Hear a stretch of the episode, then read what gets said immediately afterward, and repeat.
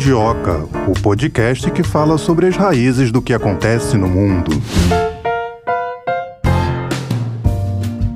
Começando mais um episódio do Mundioca. Olá, querido ouvinte. Olá, Melina, tudo bem? Tudo bem, achei que você fosse falar querida Melina também. Querida Melina. Ah, bom. Querida, amada Melina, minha companheira, minha parceira aqui de podcast, de bancada. De Mundioca e de outros carnavais também, né? É, né? Temos alguns anos de história. Mas não vamos chegar na raiz dessa relação, não. Vamos na raiz do que acontece no mundo. Com certeza. Hoje falando sobre um conflito histórico, né? A situação que a, a gente presencia já há alguns anos envolvendo Israel e Palestina, né?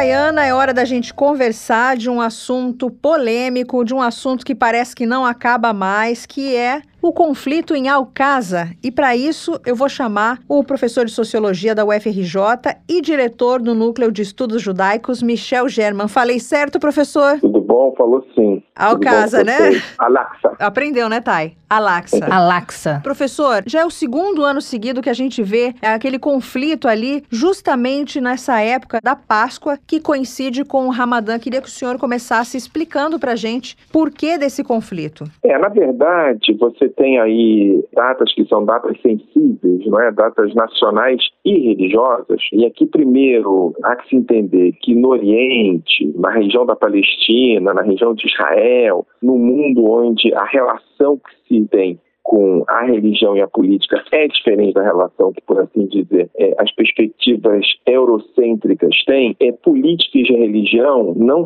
são lugares diferentes, né? são lugares que se juntam, que se aproximam, que se misturam. A festa de Pessah, a Páscoa cristã e o Ramadã, eles estabelecem, por assim dizer, uma relação profunda entre datas e significados políticos entre símbolos e essências, entre comportamentos e crenças, não é? E você tem o centro né, de dois desses grupos, na verdade de três desses grupos, na mesma região. Né? Os muçulmanos costumam utilizar a esplanada das mesquitas, o Haram al-Sharif, a região da mesquita de El-Aqsa, para suas preces. Os judeus utilizam a esplanada do templo, do outro lado dela, o Muro das Lamentações, para as suas preces. E os cristãos utilizam a Vila Dolorosa para as suas preces. O que acaba produzindo um encontro muito poderoso em termos espirituais, mas muito explosivo em termos políticos. Porque há uma disputa entre esses três grupos, aqui no caso a gente está falando de judeus e muçulmanos mais qualquer outra coisa, pelo significado daquela região. Os muçulmanos veem os judeus numa perspectiva de avanço em direção às das mesquitas, como se eles tivessem a intenção de, em algum momento, ocupar aquela esplanada e não deixar que os muçulmanos continuem suas preces. E os judeus veem os muçulmanos da mesma maneira, como se eles quisessem, sonhassem, tivessem como projeto a invasão do Muro das Lamentações, não deixando que os judeus continuassem suas preces. Essa relação de profunda desconfiança de um lado para o outro é que promove as explosões muito nessa época do ano, onde você tem centenas de milhares de pessoas de um lado e de outro. E sempre coincide o Ramadã com a Páscoa ou foi excepcional esse ano? De cinco em cinco anos coincide Ramadã com a Páscoa o Ramadã é uma data móvel, mas você tem outras datas que também são datas, por assim dizer, civis e que também são exclusivas. Né? Depois da Páscoa, você tem o dia do Memorial dos Mortos nos Conflitos, que é um dia civil israelense, e o dia da Independência, ou seja, a gente está falando de início de maio. E o início de maio também é o dia da terra e da Nakba para os palestinos. Então, mesmo quando a gente não tem um encontro de Ramadã e Pessa, a gente tem um encontro de datas civis que são por si só exclusivas. Eu me refiro aqui ao dia da independência de Israel e a, a Nakba palestina, que acaba produzindo um elemento poderoso para explosão política também, de violência. Professor, nesse ano, 31 palestinos, pelo menos 31 palestinos, ficaram feridos feridos em confrontos com a polícia israelense ali na mesquita de Al-Aqsa. Falei certo dessa vez, né? Uhum. Nessa sexta-feira da nossa Páscoa, né? E o senhor tem como dizer como é que começou esse conflito, eles ficam se provocando? É uma coisa orquestrada? Como é que funciona isso? Olha, tem relações entre significantes e significados, entre a forma de entender o lugar e a forma de crer que acabam produzindo esse tipo de ocorrido, como você falou. Né? Na verdade, desde 2000, onde você teve o primeiro grande evento de violência, que foi a visita de Ariel Sharon à esplanada do templo, você começa a ter o aumento desse tensionamento. Né? Veja bem, assim, isso é muito importante. O Al-Aqsa significa para os palestinos, principalmente de Jerusalém, uma relação profunda de common ground, de um lugar onde eles estabelecem uma relação, talvez uma das poucas relações, onde palestinos muçulmanos seculares, palestinos muçulmanos fundamentalistas, palestinos muçulmanos do Hamas, palestinos muçulmanos do Fatah, todos se encontram. Aquele é um lugar de mobilização política que cada vez ganha mais espaço. E você tem grupos, setores é, radicalizados do lado muçulmano e do lado judeu que utilizam essa experiência religiosa para produzir a polarização. E a partir dessa polarização você ganha exclusões. Né? Então, é, vou dar um exemplo do que aconteceu. Você teve um número de fanáticos judeus que falavam que era preciso voltar a produzir sacrifícios de animais no templo, no lugar onde até o ano 70 depois de Cristo se produzia o sacrifício de animais. O significado instância, que eles queriam chegar até as das, das mesquitas e produzir onde era o templo uma prática religiosa. Isso eu estou falando de, na melhor das hipóteses, centenas de pessoas, não mais de 100 pessoas.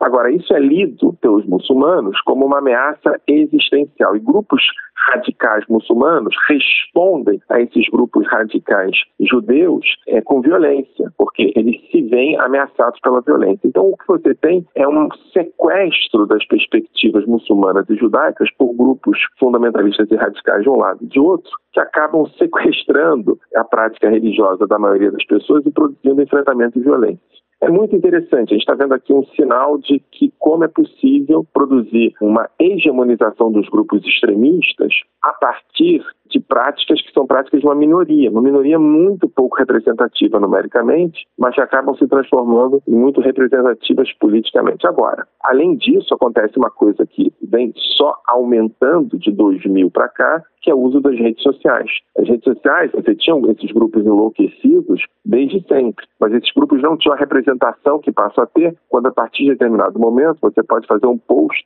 e chegar a milhares de pessoas, inclusive ao outro lado dessa história, e o outro lado da história fala: olha, esses caras vão derrubar a mesquita. Então, é um monte de coisa acontecendo que nos leva a imaginar que o desenvolvimento das mídias acaba produzindo também a polarização política e religiosa na região. Professor, o senhor falou agora há pouco é, uma coisa que me chamou a atenção, eu queria que o senhor esmiuçasse, explicasse para a gente a respeito de significantes e significados que entram em choque. O que, que é isso? A mesquita representa para os muçulmanos, aqui eu estou dando um exemplo, um lugar de culto, um lugar de centralização, um lugar para os palestinos de identidade nacional, não é? Esse é o significante. O significado é justamente a possibilidade de harmonia entre os muçulmanos, de identidade fortalecida entre os palestinos, ou seja, você tem um significado que é a mesquita, servido de um significante que é a mobilização. Para os judeus israelenses sionistas, aquela mesquita significa, em última instância, a incompletude do projeto de retorno à terra. A gente está falando do mesmo significado e o significante de um e de outro é exatamente o oposto, né? O que acaba produzindo uma significação ou uma ressignificação, uma dimensão simbólica que é contraditória em relação à mesma mesquita para um lado e para o outro. Os judeus acreditam que é por ali, né, que o Messias voltaria ou não tem nada a ver? Os judeus religiosos, os judeus ortodoxos, isso é muito importante, eu estou falando de um grupo específico dentro do judaísmo, acredita que quando o Messias voltar, e esses são os judeus messiânicos, é, o que é um grande problema, porque o messianismo não é exatamente uma referência hegemônica judaísmo, é muito local, muito pouco importante numericamente e muito mal vista pelos grupos, por assim dizer, ortodoxos mais conservadores, mas que Messias daria, quando chegasse em Jerusalém, a ordem de construção do terceiro templo. E a construção do terceiro templo seria ali onde está a mesquita. Agora, de novo, quando eu digo que a narrativa muçulmana e judaica é uma narrativa que é sequestrada por esses grupos extremistas, é isso. Assim, é, são grupos pouco importantes, são grupos mal vistos pelas elites religiosas religiosos e que acabam produzindo, tratando a realidade a partir das suas perspectivas. Eles passam a ser maestros da violência. Agora, esse conflito é histórico, já centenas, milhares de anos, a gente ouve falar sobre essa questão, porque na mídia perdeu força a divulgação sobre o que acontece ali em Israel, Palestina. Eu não sei se perdeu força, né? Mas pelo menos banalizado tá, né, professor? Eu acho que perdeu força. Bom, alguns historiadores, os mais conservadores, vão dizer que ele tem milhares de anos. Os conservadores menos conservadores vão dizer que ele, que ele tem entre 150 e 180 anos, porque esse conflito é um conflito de religioso, não tem nada. Eu estou aqui explicando, por exemplo, que há uma ressignificação da religião em relação a interesses nacionais, né, o que é absolutamente comum em vários conflitos. E esse conflito, ele surge a partir da construção de dois nacionalismos que reivindicam o mesmo território. A partir de 45, a partir do final da Segunda Guerra Mundial, esse mesmo território passa a ter um significado para a nova ordem internacional. É o território da liberdade, da igualdade, é um território que é reivindicado por um grupo que foi vítima do genocídio, etc. E, tal, e acaba se transformando no centro da atenção do mundo, pelo menos do mundo liberal daquele momento. Agora, é justamente as narrativas sobre justiça, as narrativas sobre reivindicação de justiça histórica, essas narrativas todas, elas acabam produzindo uma injustiça, acabam produzindo injustiça dos palestinos que lá estavam. Então, você tem aqui talvez a contradição mais bem acabada do mundo da pós-Segunda Guerra Mundial, que é o conflito palestino-israelense, ou seja, a ideia de que é preciso restaurar a soberania judaica para garantir a sobrevivência dos judeus, e essa soberania judaica que promove a garantia dos judeus acaba produzindo uma injustiça histórica para os palestinos. Eu não sei se havia outra possibilidade, mas eu acho que aqui tem uma contradição, uma aparente contradição, uma contradição do pós-guerra que acaba simbolizando o mundo do pós-45.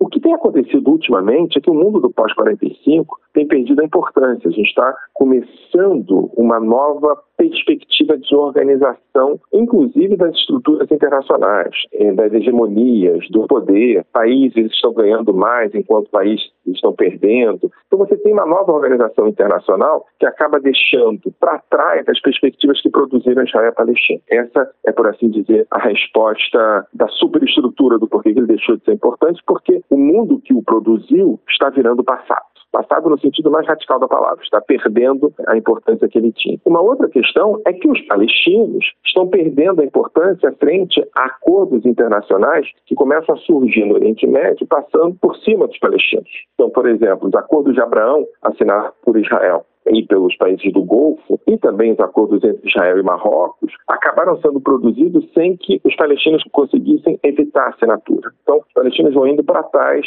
na preferência, no interesse internacional. E você tem um outro elemento que é fundamental, que é a produção de países regionais que têm interesse em se transformar em potências daquela região, que acabam sendo mais importantes do que o conflito palestino-israelense. Estou me referindo aqui, por exemplo, ao Irã. O Irã passa a ser um elemento mobilizador do Oriente Médio e acaba superando o interesse sobre os palestinos. Então, a gente tem uma realidade, que é uma realidade estrutural. O mundo está passando por transformações radicais. A instabilidade que a gente está vendo tem a ver com essas transformações radicais. A gente tem interesses absolutamente conjecturais, que são interesses de acordos que surgem sem levar em consideração a questão palestina, pelo menos levando de maneira muito menor do que levava antes. E você tem outros elementos que estão no meio do caminho, entre conjuntura e estrutura, que são, por exemplo, a mobilização dos países árabes em relação a um inimigo comum com Israel, que é o Irã. Né? O Irã passa a ocupar o espaço que o conflito palestino-israelense ocupava no interesse internacional ou pelo menos no interesse regional daqueles países. Ainda falando do conflito Israel-Palestina, no ano passado houve uma guerra de 11 dias por conta da retirada de palestinos das suas casas por colonos israelenses. Eu gostaria que o senhor comentasse é, esse conflito, que se não me engano foi mediado pelo Egito, não foi isso? O Egito tentou mediar o conflito, mas o conflito ele terminou ou pelo menos diminuiu sua intensidade, que ele até hoje não terminou, por conta de uma decisão da Suprema Corte de Israel. Esse conflito também é um exemplo muito importante de como os extremistas podem produzir confrontos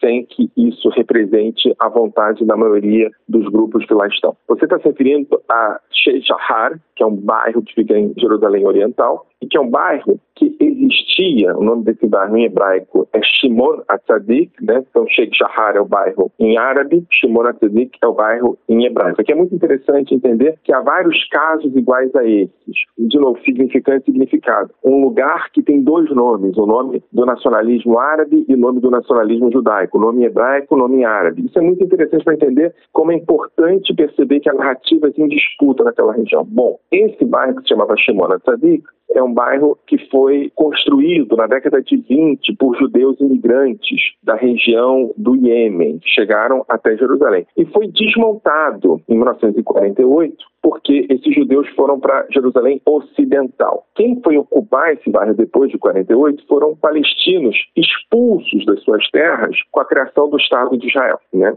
Houve um grupo, e, e, e até então, até os anos anteriores, a situação estava não juridicamente resolvida, mas na prática estava pacificada. Aquele passou a ser um bairro árabe, um bairro palestino. Nos últimos anos, um grupo de extrema-direita israelense resolvem recuperar esse bairro e resolvem acionar na justiça o direito à propriedade, não dos judeus que lá viviam, mas do movimento nacional judaico. E aí as casas que lá estão, que eram casas ocupadas pelos judeus na década de 20, passam a ser reivindicadas na justiça e delas deveriam ser retirados os palestinos para ser colocados de novo judeus. Agora vejam bem, não os mesmos judeus que lá moravam, outros. Esse é um exemplo muito interessante do passado determinando as estruturas do presente. E aí, quem está acionando o passado são os grupos interessados e interessantes no conflito. Esses grupos se fortalecem com o conflito. No caso, a extrema-direita israelense achou fundamental para ser protagonista da vida em Jerusalém, reivindicar o direito à propriedade de judeus que de lá saíram na década de 20 o que acabou produzindo uma explosão na região que há de acontecer novamente em breve, porque a situação está temporariamente pacificada, mas vai continuar a ser uma região problemática nos próximos anos. A solução para isso? Claro que tem. Negociar, negociar, negociar. E das negociações, o respeito à narrativa do outro tem que fazer parte. Talvez os grandes erros das últimas negociações que quase chegaram a bom termo foi não entender a importância da construção da narrativa do outro como legítima. Enquanto isso não for parte do jogo, enquanto não se entender a importância da alteridade, enquanto não se discutir, não se colocar na mesa de discussão essa gramática de aceitação do outro, a gente pode discutir centímetros de terra para lá e para cá, mas a coisa vai desmoronar porque a compreensão do outro como invasor continua existindo. É preciso entender que o outro não é invasor, que o outro está no lugar onde ele acredita que aquela é sua terra. Enquanto palestinos e israelenses não se comprometerem a viver juntos, lado a lado, em dois estados, a situação não vai ser resolvida. Para que isso aconteça, é preciso uma construção da percepção do outro a partir de lógicas legítimas e de aceitação plena da diferença. Isso é absolutamente possível. É justamente o que o senhor falou, né? De um lado quer atingir a soberania, nenhum lado quer ceder. Essa postura é, se reflete a partir do discurso desses grupos extremistas ou a partir do discurso das autoridades? Você tem os dois. A gente está falando de autoridades que eventualmente precisam acionar os grupos extremistas para se manter no poder, o que acaba produzindo o fortalecimento dos grupos extremistas e enfraquecimento das autoridades. Alguns grupos, por exemplo, o governo Bibi Netanyahu, é um governo que se manteve no poder fortalecendo a ideia de que o conflito era importante, fortalecendo a inimizade entre palestinos e israelenses. Mas eu acredito que seja possível a consolidação de grupos, tanto de um lado quanto de outro, que não levem em consideração as perspectivas ultranacionalistas e ultrarradicais de lado a lado, que construam pontes e não muros. Eu acho que isso é possível, passível de construção, mas é preciso haver um compromisso cotidiano. Por exemplo, nessa semana que a gente tem o Dia de Memória das Vítimas do Conflito Palestino-Israelense, o maior evento de memória das vítimas é um evento não israelense, apesar da data ser israelense, mas é um evento de israelenses e palestinos que se encontram em Tel Aviv e choram lado a lado seus mortos. Isso é absolutamente possível, pedagógico e importante. A gente vê uh, os países do Ocidente pedindo a paz na Ucrânia. A gente tem visto essa movimentação, que é legítima, né? Mas a gente não vê isso acontecer com as guerras no Oriente Médio. Por que, que o senhor acha que há uma comoção menor? É, primeiro, comoção menor, eu concordo com você que há, mas a guerra na Ucrânia continua produzindo milhões de vítimas, milhões de refugiados, deslocados, etc. e tal. A comoção não produziu solução, né? Eu acho que isso é um elemento importante. Agora, é claro que isso tem a ver com a Europa, e o Oriente Médio não fica na Europa. Agora, no caso específico do conflito palestino-israelense, eu acho importante notar que ele já produziu comoção. Ele está numa fase de ostracismo na mídia internacional, mas ele já foi muito referência de conflitos, né? Então, assim, o conflito palestino-israelense me parece que, ao contrário, por exemplo, do conflito na Síria ou do Iêmen, é um conflito que atraiu o interesse midiático no mundo inteiro. Hoje ele passa por uma crise em termos midiáticos pelos elementos que eu falei, mas não é exatamente um exemplo de conflito do Oriente Médio, não, eu acho, em termos de mídia, né? E trazendo um pouco aqui para o Brasil, nesse conflito, de que lado o Brasil fica? Espero que não seja por muito tempo, mas o Brasil do Bolsonaro, ele rompeu com seus interesses históricos de uma solução equilibrada para o conflito, o compromisso com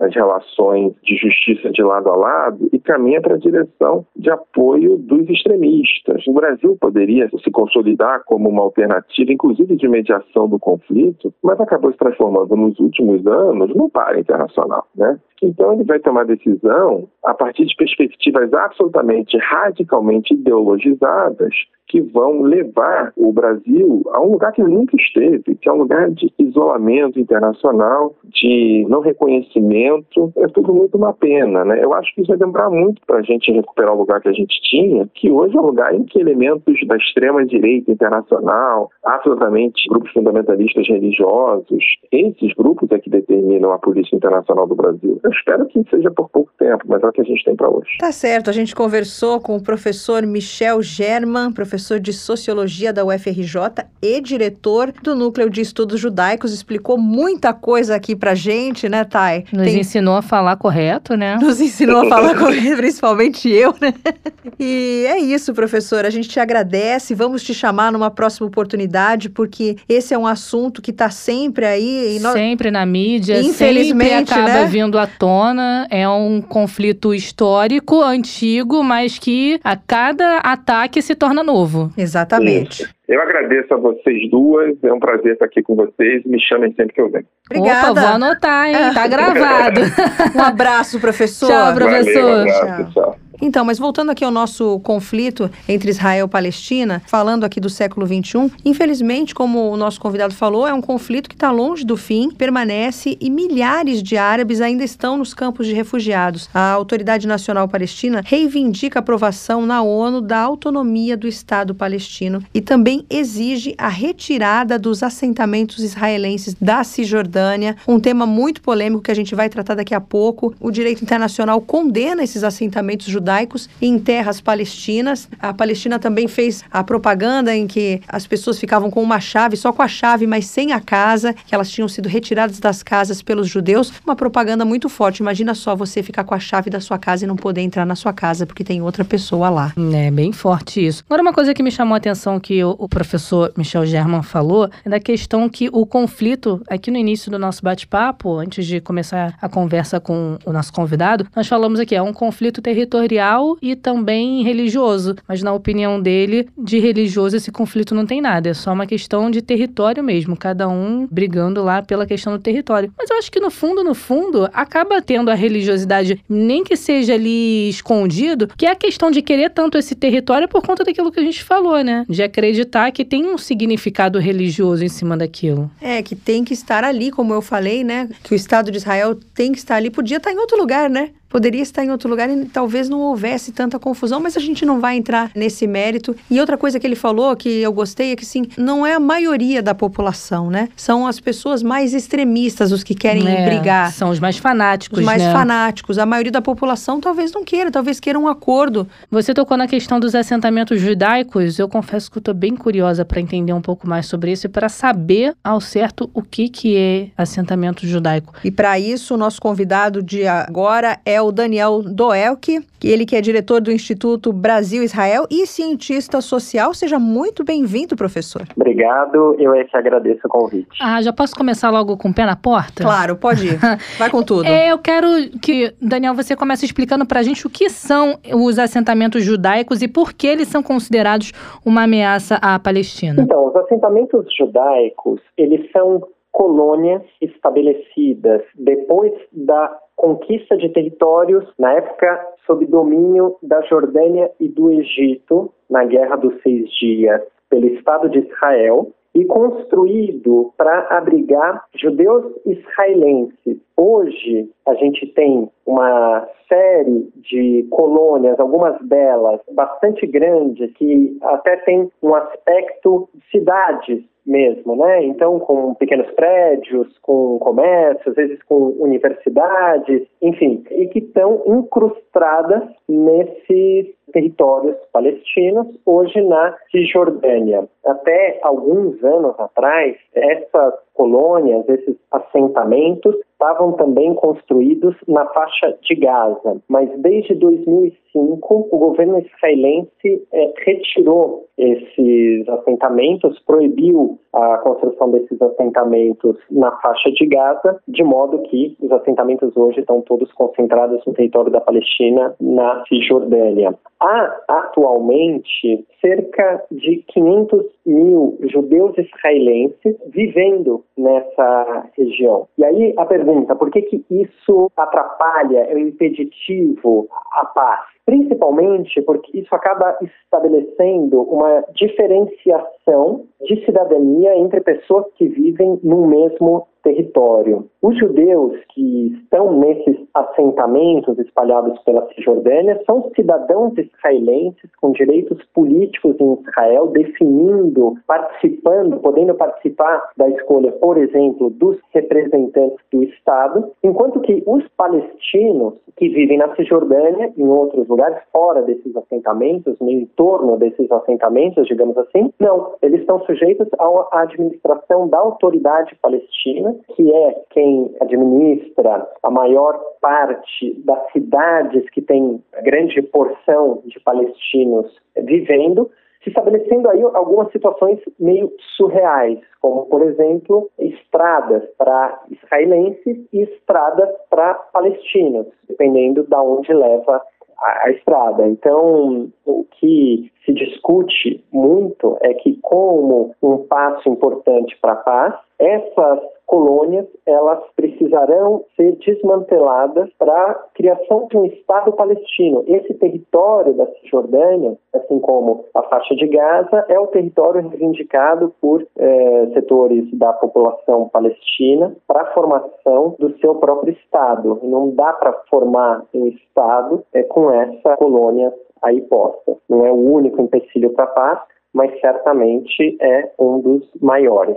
Eu queria que você explicasse assim de uma maneira mais fácil, porque quem não acompanha, né, o conflito Israel-Palestina, que todos os dias tem capítulos diferentes, às vezes pelos mesmos motivos, que você fizesse uma comparação assim. Seria como, por exemplo, eu estar na minha casa e alguém de fora é, poder me tirar. Tem como fazer uma comparação assim para o brasileiro, para o nosso ouvinte entender como é que funciona essa situação? O, o colono judaico ele quer tirar o palestino da casa dele? Explica para gente de uma maneira simples? Não, eu acho que dá para fazer essa analogia com outros períodos e com a própria criação do Estado de Israel. É uma memória palestina muito viva, que inclusive utiliza a chave de casa como símbolo nacional para dizer que foi expulsa de um determinado território, ou pelo menos saiu daquele território e não pôde voltar, o que dá na mesma, e com isso, talvez essa analogia que você escreveu pudesse ser acionada. No caso das colônias é um pouco diferente. É um território é, visto como de direito por esses israelenses que o ocupam, e aí os motivos são variados, às vezes puramente políticos, às vezes também religiosos. É nessa porção de terra que estão presentes algumas das cidades que aparecem no texto bíblico judaico, onde estão enterrados, por exemplo, patriarcas e matriarcas é, do judaísmo. Então, há grupos que reivindicam também um certo direito religioso sobre essas porções de terra. Não é exatamente que esses grupos tiram os palestinos das suas casas para estabelecer as suas colônias. Estabelecem as colônias onde não há palestinos morando, mas uma vez estabelecidas, o próprio acesso é restrito aos palestinos. Apenas aqueles vivem naquele território, naquela colônia, são cidadãos israelenses ou têm é, autorizações específicas para adentrarem naquele lugar, é que podem acessá-lo. Só para a gente fazer uma distinção entre aquilo que é apresentado como uma metáfora, essa da casa, relativo ao próprio estabelecimento do Estado de Israel em 1948 e aquilo que são as colônias que foram criadas aí a partir de 67 e num outro território. E a construção dessas colônias, a ONU já declarou que considera isso como uma coisa que fere os direitos dos palestinos. Realmente essas construções violam uma lei internacional ou não? Sim, pois é. A ONU, em 1947, apresentou para o plenário a proposta de partilha da Palestina, que previa a criação de um Estado judaico e um Estado árabe num território que naquele momento era administrado pela Grã-Bretanha, num contexto no qual árabes e judeus estavam disputando o lugar. Então, a partilha da Palestina foi uma entre as várias propostas possíveis para se solucionar o conflito, entendendo aí que haviam dois nacionalismos em disputa, o nacionalismo judaico e o nacionalismo palestino, cada um do qual ficaria então aí com uma parte do território. Aí o território foi dividido, também foram várias as propostas de divisão do território e submetida ao plenário da ONU que precisava de dois terços dos votos para ser colocado em prática prática. A partilha foi aprovada pela ampla maioria dos presentes, e, é, embora não tenha contado com o apoio dos países árabes vizinhos ali, né, os países do Oriente Médio, mesmo os países de maioria muçulmana, o que desencadeou aquilo que os israelenses vão chamar de guerra de independência e que os palestinos vão chamar de Nakba, ou a catástrofe, a tragédia. Como saldo dessa guerra, logo depois da partilha, né, a guerra de 1948 e 1949, Israel de fato se estabelece como país, mais ou menos nas fronteiras que a partilha da Palestina previa, conquistando um pouco mais de território, um pouco mais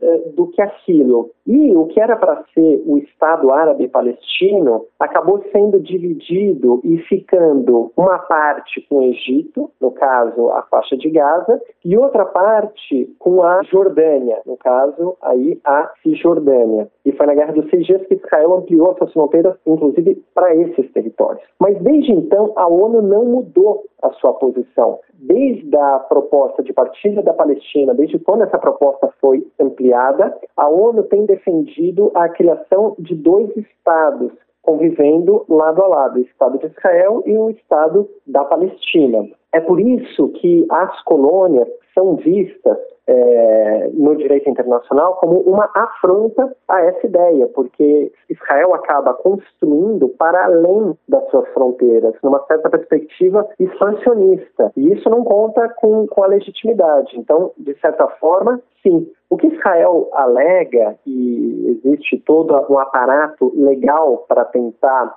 amparar essa ideia é que os territórios eles não estão sob ocupação israelense, como muitas vezes fala a ONU e parte do direito internacional, mas eles são territórios em disputa e que trata-se de uma situação intermitente na qual que ainda será resolvida e na qual os dois povos estão de alguma maneira travados e que essas colônias ou mesmo outros, a gente poderia enumerar um monte de coisas, outros elementos que caracterizam o conflito hoje, eles são temporários, alguns seriam desmantelados após um acordo de paz que hoje é visto como impossível por haver na descrição, no jargão israelense, uma disputa. Enfim, de alguma maneira, sim, a ONU mantém essa ideia e acho que com respaldo, acho no sentido da minha própria avaliação, que sim, algo que vai precisar ser resolvido numa solução de dois estados. É só importante apontar a solução de dois estados ela não é a única que está no tabuleiro. Há outras possíveis, como um estado único para palestinos e israelenses, com uma identidade não baseada nem no judaísmo, nem na identidade nacional palestina, mas enfim, uma identidade, por exemplo, laica, secular, civil. Nessa solução, nesse cenário, a questão dos assentamentos ela pode ser até relativizada, imaginando aí que não vai haver uma divisão do território no qual de um lado você vai ter os judeus israelenses e os não judeus israelenses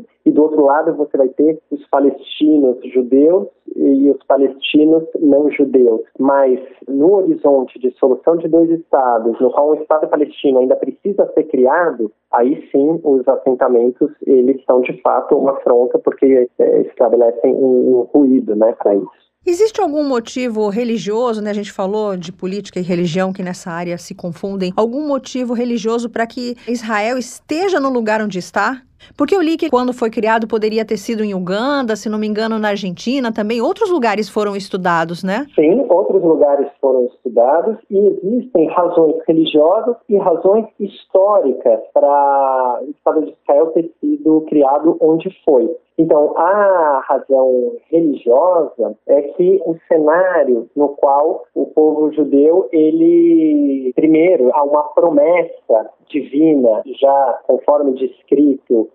no livro Gênesis da Bíblia, e que é acionada por grupos religiosos nacionalistas como uma comprovação de um certo direito divino do povo judeu àquela terra, e depois a descrição da saída dos judeus no Egito rumo à terra prometida é a terra de Israel, que é onde hoje está estabelecido o Estado. Claro que não com as fronteiras exatas do que é hoje. Isso até é um ponto de discussão e de conflito. Para alguns grupos religiosos, essas terras elas são maiores do que onde hoje está estabelecido o Estado de Israel. E por isso elas reivindicam o que é chamado de Grande Israel, reivindicam a ampliação das fronteiras do Estado justamente para que o Estado ele abarque tudo aquilo que é a terra de Israel bíblica, conforme descrita nos relatos bíblicos. E aí, como a gente falou, vários dos episódios bíblicos aconteceram na cidade de Jerusalém, aconteceram na cidade de Jericó, que está na Cisjordânia, na cidade de Hebron, que está também na Cisjordânia, enfim. Então, vários dos episódios bíblicos estão narrados lá, então tem essa importância religiosa. Mas, para além da questão religiosa, há também a questão histórica, onde de fato sempre houve uma presença judaica, dependendo do período histórico, maior ou menor. Há dois mil anos, uma presença, inclusive com soberania, onde havia o reino de Israel, justamente naquele território, com Jerusalém, com a sua capital, onde estava inclusive o templo judaico e desde o início, desde o ano 70 depois de Cristo, houve a dispersão, a expulsão dos judeus, o exílio após a invasão romana e aí o início do exílio, da diáspora judaica. Então, quando no século XIX iniciam as discussões sobre o estabelecimento do Estado judeu, de fato foram aventadas várias possibilidades além do território da terra de Israel ou Palestina, foi aventada aí Uganda, Argentina, mas a proposta, digamos assim, que contou com maior adesão dos setores nacionalistas dentro do judaísmo e mesmo de algumas potências ocidentais, por razões religiosas e por razões históricas, acabou sendo de fato a terra de Israel ou Palestina, que é onde o Estado está estabelecido hoje. E de que forma a comunidade internacional interfere nessa questão de até mesmo de expansão desses assentamentos? É, a comunidade internacional ela não é uma coisa só. Então o que acontece é que você tem uma pluralidade de pontos de vista se manifestando e disputando cada assunto que surge né, dentro do conflito. Então, hoje, existe uma superpotência mundial que são os Estados Unidos, principal aliado do Estado de Israel. Nem sempre foi assim. Importante lembrar que na origem do Estado União Soviética, por exemplo, reconheceu o Estado de Israel até antes dos Estados Unidos. A aliança com os soviéticos ela foi mais importante do que a aliança com, com os americanos. Foram os soviéticos que armaram os israelenses nessa guerra de independência em 1948-49, por exemplo. Mas a partir de 67 é que a aliança com os americanos ela se torna definitiva, digamos assim, mais importante e os soviéticos se alinham aos países árabes vizinhos. Mas, então, bom, hoje a gente tem essa superpotência global que costuma se posicionar favoravelmente a Israel e dentro do Conselho de Segurança da ONU vetar resoluções que atentem contra o país, e a, do outro lado, você tem uma frente de interesse, principalmente árabes e de países islâmicos, que contam com apoio também de outras potências mundiais, em especial a China, a Rússia, ainda que, por vezes, isso, possa se ajustar. A Rússia ela é bastante alinhada à Síria, que faz fronteira norte com o Estado de Israel. Mas, junto com Israel, articula, combina eventuais incursões de Israel que, eh, de tempos em tempos, bombardeia comboios eh, iranianos de transferência de armas para o Hezbollah no sul do Líbano, por exemplo. Só para dizer que nem sempre eh, isso é tão preto no branco. Mas, em linhas gerais, você tem essas duas posições e uma série de países que vão se mobilizando conforme as suas próprias alianças. Hoje, o que diz aquilo que a gente chama né, de, de comunidade internacional, incluindo as superpotências, o consenso, digamos assim, internacional, é pela criação de um Estado palestino convivendo ao lado do Estado de Israel em paz e segurança. Esse que era aquela posição desde 1947 das potências permanece ainda hoje como sendo a, a posição central dela. E essa é a posição do Brasil também? Até a posição do Brasil. É interessante que o Brasil, na época, presidia a Assembleia Geral das Nações Unidas que votou a partilha da Palestina. O diplomata era o Oswaldo Aranha, bastante conhecido por aqui. Desde então, o Brasil tem defendido essa posição de criação de um Estado palestino e ao lado do Estado de Israel, vivendo em paz e segurança, e que é uma posição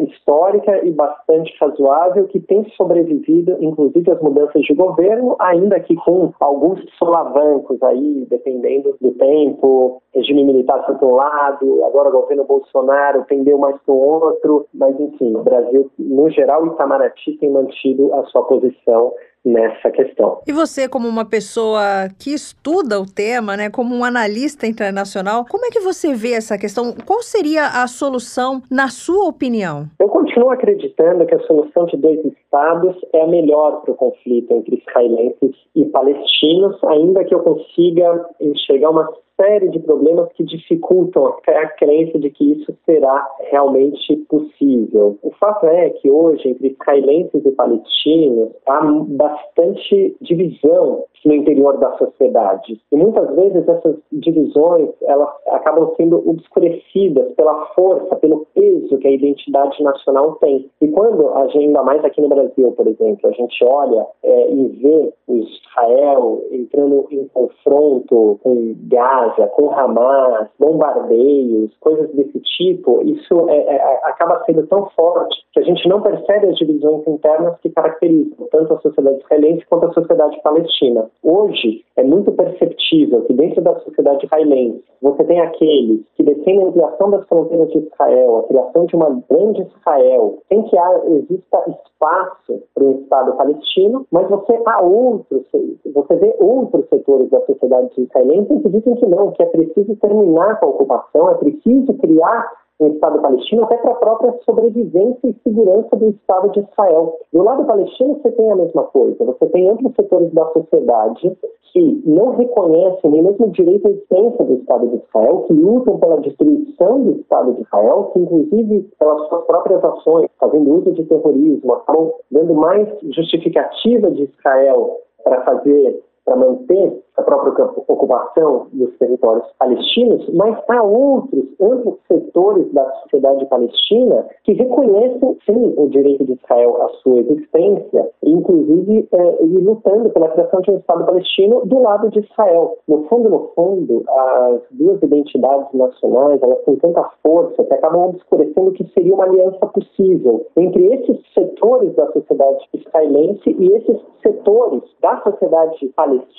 em defesa da criação da solução de dois estados convivendo lado a lado. No, ao fim e ao cabo, esses setores e essa possibilidade acaba sendo sempre atropelada pelos outros setores, às vezes minoritários, mas ainda assim com muita força, mas que não reconhece o direito do outro aquilo que se tem, não reconhece o direito do outro a sua autodeterminação e a possibilidade de viver em paz e segurança. É isso que eu acho que é o grande desafio, é a gente fazer com que uma certa maioria, ainda que apertada, nas duas sociedades, não se deixem levar por minorias que, embora minoritárias, ainda assim têm muita força e são capazes de bloquear acordos de paz possíveis.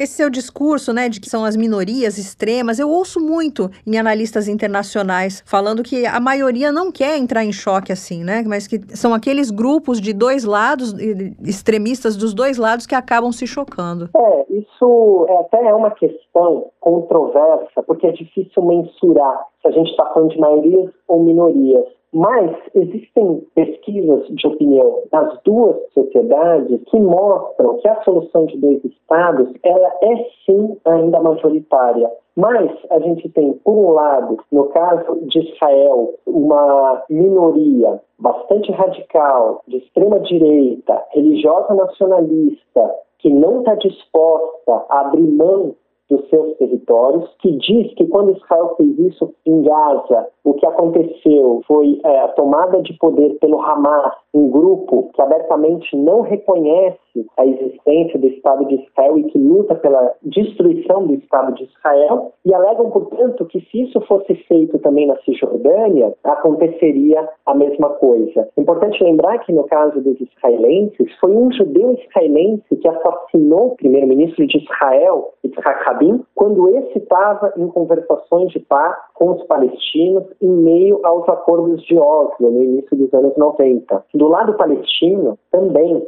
hoje, embora a Cisjordânia seja administrada pela autoridade palestina, que é comandada pelo Fatah, que reconhece o direito de Israel à sua existência, você tem grupos que desafiam a hegemonia do Fatah, como o próprio Hamas, é, que hoje controla a faixa de Gaza, em que não aceitaria, como não aceita, um acordo dessa natureza. E como é um grupo que se vale da violência para alcançar seus objetivos, também tem muita força de ameaçar o andamento de um acordo de paz. As duas minorias, elas têm bastante força é, para evitar que um acordo de paz aconteça e esse é o grande problema. O, a esperança é que, tradicionalmente, no caso do conflito entre israelenses e palestinos, grupos políticos mudam de ideia. Isso aconteceu com o próprio Fatah, antes OLP, e isso aconteceu dentro de setores do próprio Estado de Israel, a gente poderia citar inclusive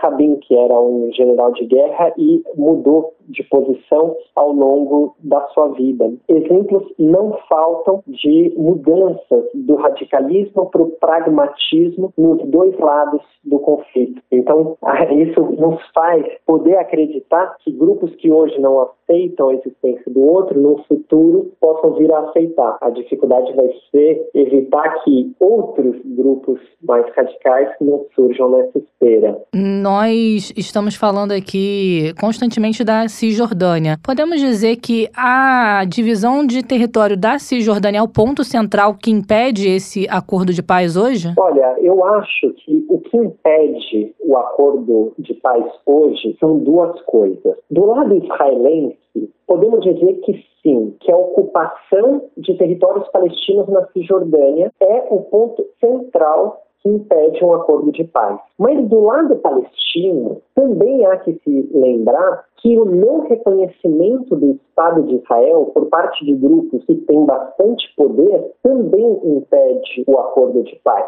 São essas duas coisas que, na minha avaliação, hoje impedem que a gente saia do lugar no qual a gente está. Israelenses e palestinos têm responsabilidade, embora diferentes, dada a força que hoje Israel tem no conflito com os palestinos, mas os palestinos não estão sozinhos no Oriente Médio.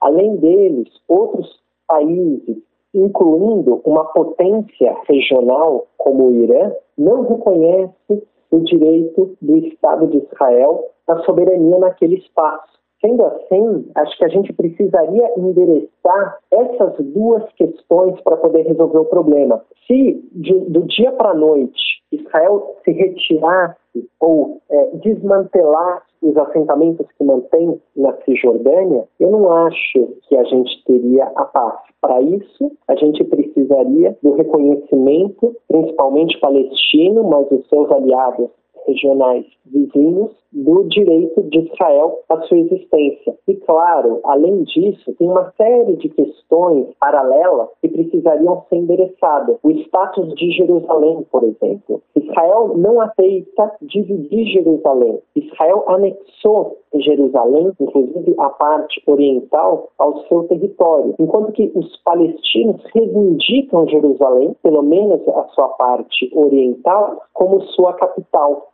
Os refugiados palestinos também hoje espalhados em vários países do mundo também necessitam de uma solução, seja ela uma compensação financeira acompanhada da nacionalidade do país na qual eles estão, seja uma parte dela voltar para as casas que perderam no Estado de Israel. Também é uma questão que precisa ser resolvida em qualquer acordo de paz que venha a ser estabelecido. Ou seja, sim, os assentamentos são hoje um grande empecilho, mas só resolvendo a questão dos assentamentos não haverá paz. Pelo menos o, direito, o reconhecimento ao direito de Israel à sua existência precisa acontecer, mas outras questões como Jerusalém e questão dos refugiados palestinos também há que ser endereçada. Você acredita que os palestinos são a parte mais fraca? Eu digo isso porque no ano passado houve uma guerra que durou 11 dias, também por conta dos assentamentos, e morreram mais de 100 palestinos. Eu pergunto isso porque os israelenses têm mais armas, né? Têm armas mais potentes. Como é que é essa questão de forças?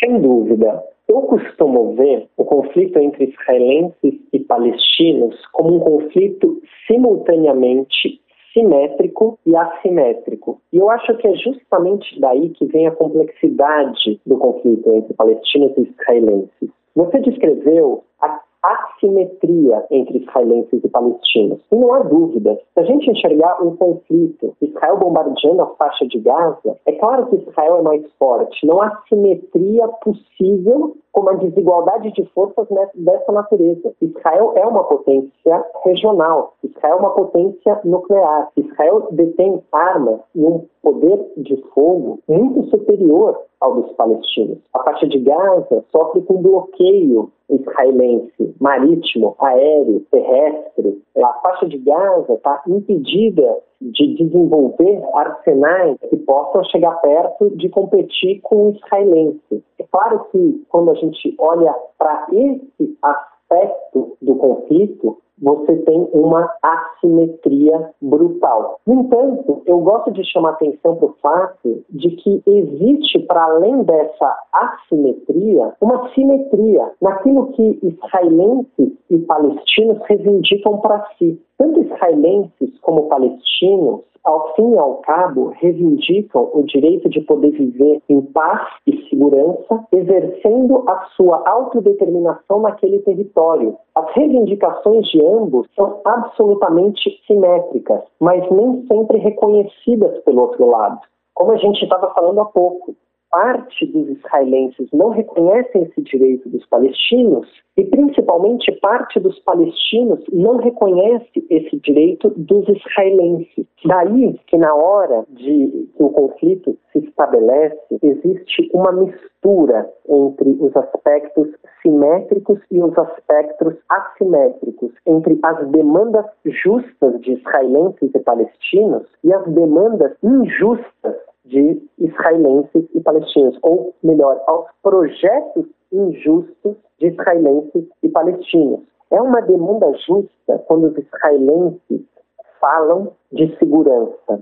Essa tem sido a principal justificativa de Israel quando entra num conflito com os palestinos, que Israel está lutando pela sua própria segurança. Mas, às vezes, Israel utiliza desse pretexto legítimo da segurança para fazer valer, para avançar projetos ilegítimos de ampliação das suas fronteiras. Sempre que isso acontece, existe uma confusão entre demanda legítima e projeto ilegítimo. Mas os palestinos também jogam com essas duas frentes. Quando os palestinos dizem que estão lutando pela sua liberdade, essa é uma demanda palestina legítima. Mas quando fazem isso atacando civis israelenses, por exemplo, a partir de foguetes que saem de Gaza em direção ao sul de Israel, eles não estão fazendo isso só pela liberdade dos palestinos.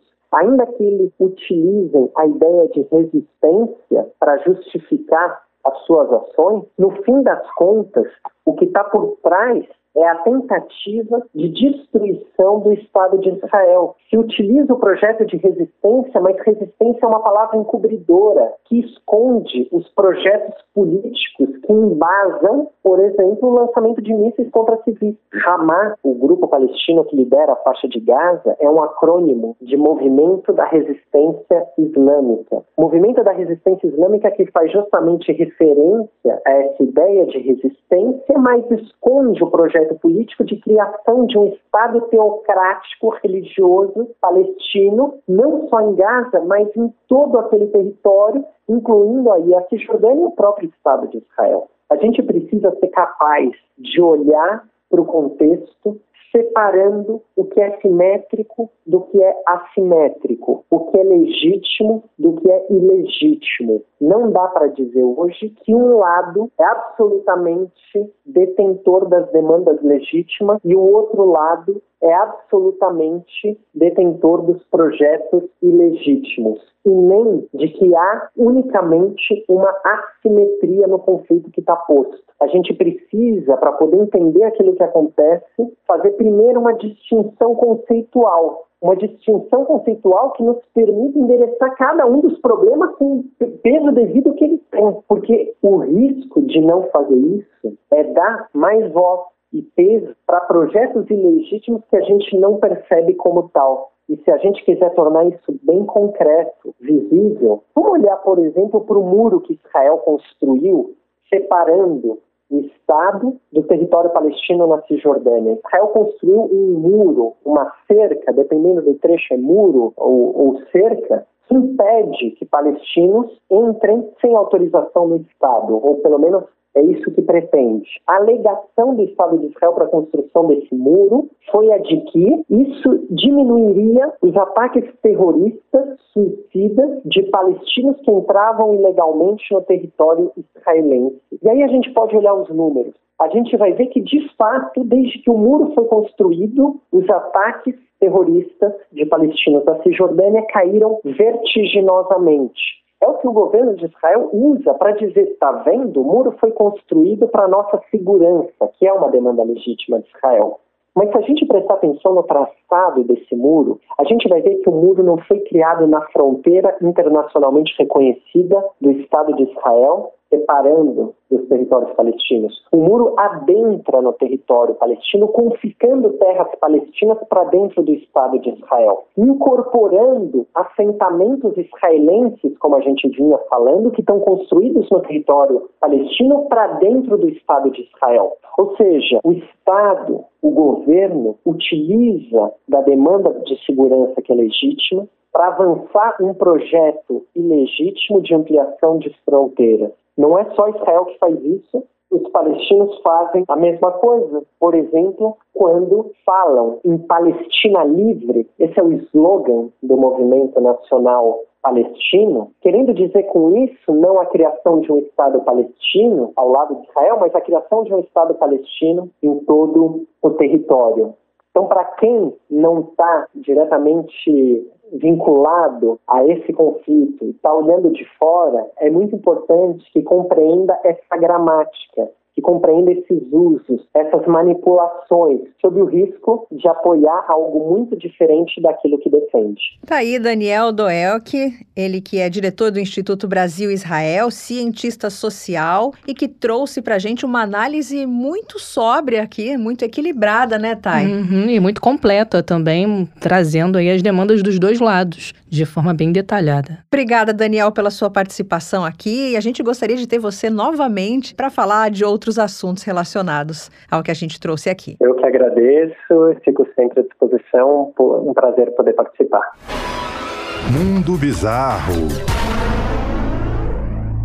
Tayana, o mundo bizarro de hoje vai deixar você preocupada. Você sabia que na Holanda, um menino de 4 anos pegou o carro da mãe para passear e bateu em outros dois carros que estavam estacionados? Então, se eu fosse você, eu ficaria de olho aí no Ângelo Miguel. O pai da criança tem essa mania de colocar ele sentadinho ali na, no volante, já pra bater ali na buzina, fazer aquele barulho. A criança gosta dessas coisas, né? Agora, eu já tinha escutado histórias inusitadas de crianças com celular. Então, já tinha essa mente de deixa o celular longe da criança, porque a gente já viu aí algumas histórias de criança fazendo compras com o celular da mãe, pedindo comida. Criança que estourou o cartão da mãe. Exatamente. Agora fica o alerta também deixar a chave do carro fora do alcance da criança. Mais ou menos, né? Porque a É, gente tá será lendo a que o- notícia será aí. que os donos dos carros que foram atingidos levaram essa história com um bom humor que nem a polícia? Não sei se eles levaram na esportiva, porque tomaram um prejuízo ah, aí, sim, né? mas envolvendo uma criança, eu acho que sempre amolece o coração, né? É, tomara que sim. Esse foi o mundo bizarro de hoje. Bom, e assim encerramos o episódio de hoje do Mundioca. Nos acompanhe nas principais plataformas. Nos siga no Twitter, arroba Mundioca com K. Isso aí, compartilhe lá, retweet as nossas publicações. E para nos ouvir é só acompanhar a gente nas principais plataformas de segunda a sexta-feira, sempre com episódio novo, tratando de um tema histórico, tema recente, tema polêmico. Tem tudo isso aqui no Mundioca. Com certeza. Então vamos despedir, né? Até a próxima, tchau, tchau. Então até mais, pessoal. Mundioca, o podcast que fala sobre as raízes do que acontece no mundo.